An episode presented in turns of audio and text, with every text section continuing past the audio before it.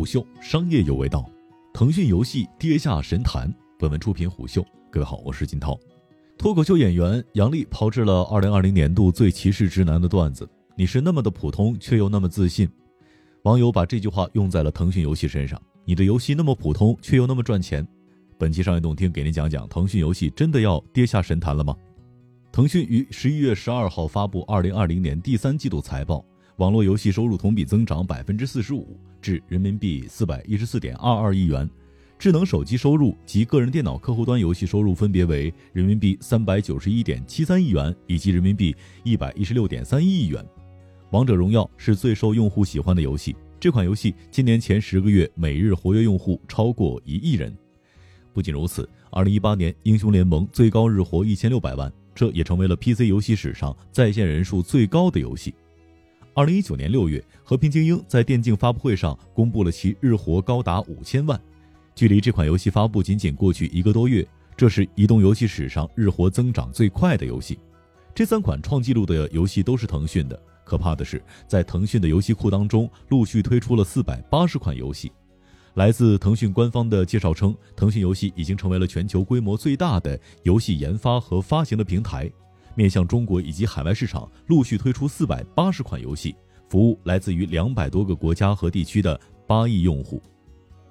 二零二零年，腾讯游戏在一片质疑声中赚得盆满钵满，却攒了一肚子的委屈。一个是全球最赚钱的游戏公司，一个是全球最讨人厌的游戏公司，这两个身份同时在腾讯游戏身上交缠。外界一边眼红腾讯游戏的多金，一边吐槽腾讯游戏的品质不够好。腾讯游戏错过二次元是一个伪命题。二零一九年，腾讯游戏在其品牌全新升级公开信当中这样说：“我们将会持续通过与拳头、Ubisoft、任天堂等一百五十多家海外领先的企业合作，链接全球最好的产品、技术和开发团队，为游戏产业未来的创新和增长提供源源不断的推动力。”可以看到，腾讯与全球主要游戏上下游厂商都建立了广泛的合作和投资的关系，在游戏品类上几乎涵盖了所有的游戏品类，当然也包括二次元游戏。最有代表性的投资合作案例是腾讯游戏投资了白金工作室，该工作室坐拥大名鼎鼎的二次元游戏《猎天使魔女》《尼尔：机械纪元》等经典日本动作游戏。二零一六年，游戏鹰眼专栏专文称，《崩坏三》是手游版的《猎天使魔女》。知乎等平台用户对这两款游戏在技能、人设等方面做了详细的对比，二者的确有很多的相似之处。四年过后，腾讯依旧没有拿出《崩坏三》类型的手游，这给了外界看衰腾讯游戏的理由，认为其已经跟不上时代。这对腾讯来说有些冤枉。事实证明，与其抄一个二手游戏，不如直接去买日本游戏工作室获取一手资源来得好。尽管如此。腾讯游戏在二零二零年末还在其 WeGame 平台上上架了《崩坏三》，腾讯游戏借此获取了一批先入为主的二次元核心用户。由此看来，腾讯游戏应该早就觊觎二次元游戏市场，只是还没有做好合适的游戏产品来切入市场，这只是时间的问题。商人无利不起早啊！晚点 Late Post 的腾讯游戏错过一文当中，对腾讯错过二次元游戏提出了很多的质疑，这对腾讯游戏来说有那么一点委屈。已经成长为巨头的腾讯游戏，不可能再像以前一样直接或者间接的碰上抄袭这个标签了。二次元游戏的火热场景，如同2018年左右大逃杀类游戏的火爆。网易凭借强大的研发优势和市场敏锐度，抢先在中国市场发布了大逃杀玩法的《荒野行动》，在初期取得了很大的成功。腾讯则直接投资了大逃杀类游戏的开创者《绝地求生》的母公司蓝洞，并且获得了版权。随后推出了正统移动版的《和平精英》，在玩法、品质、平衡性和买量力度上全面超越网易。《荒野行动》随后被挤到了日本市场续命。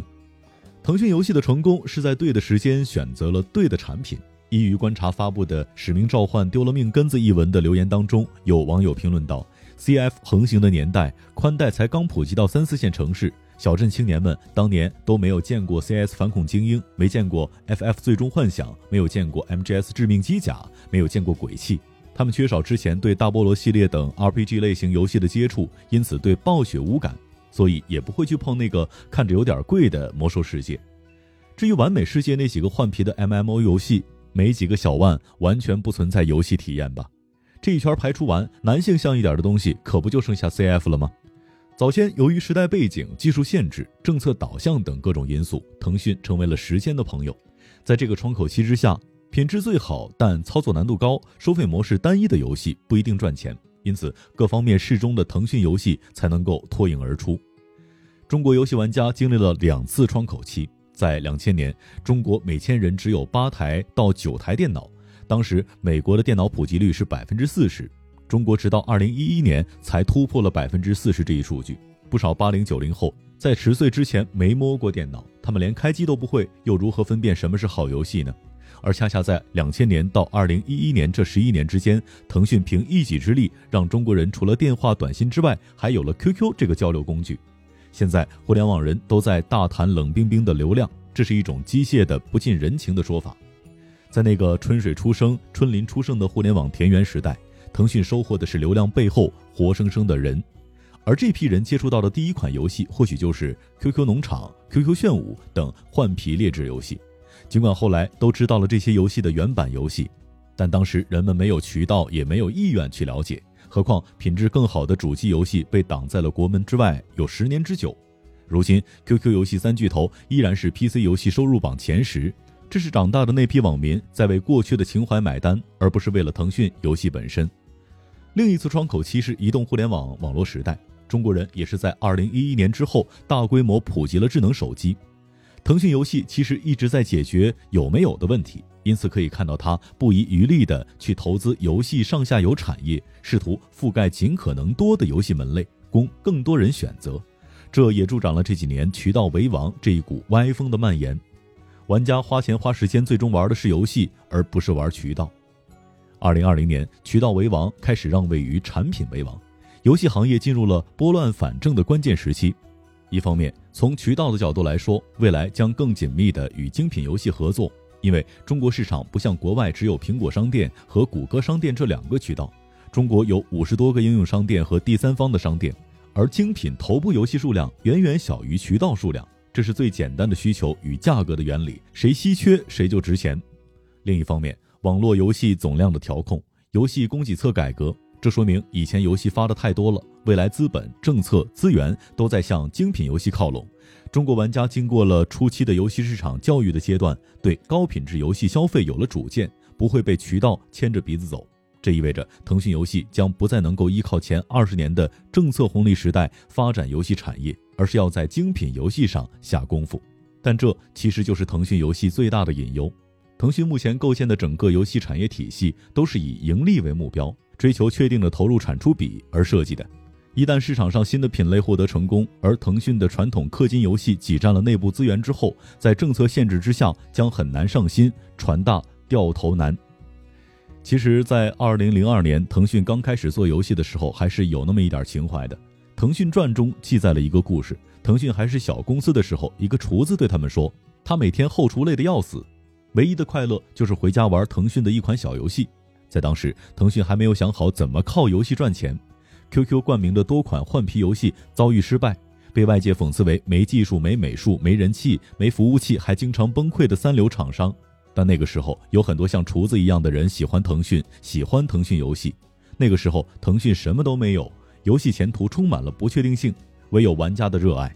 现在腾讯什么都有了，它构建了庞杂的系统来确保游戏能够盈利，唯独把玩家的热爱给丢了。腾讯游戏现在最缺的是能够在内部改天换地的勇气，打破确定性，重新赢得玩家的热爱和尊重。这比和华为竞争游戏分成要有价值的多。商业洞听是虎嗅推出的一档音频节目，精选虎嗅耐听的文章，分享有洞见的商业故事。我是金涛，下期见。虎嗅，商业有味道。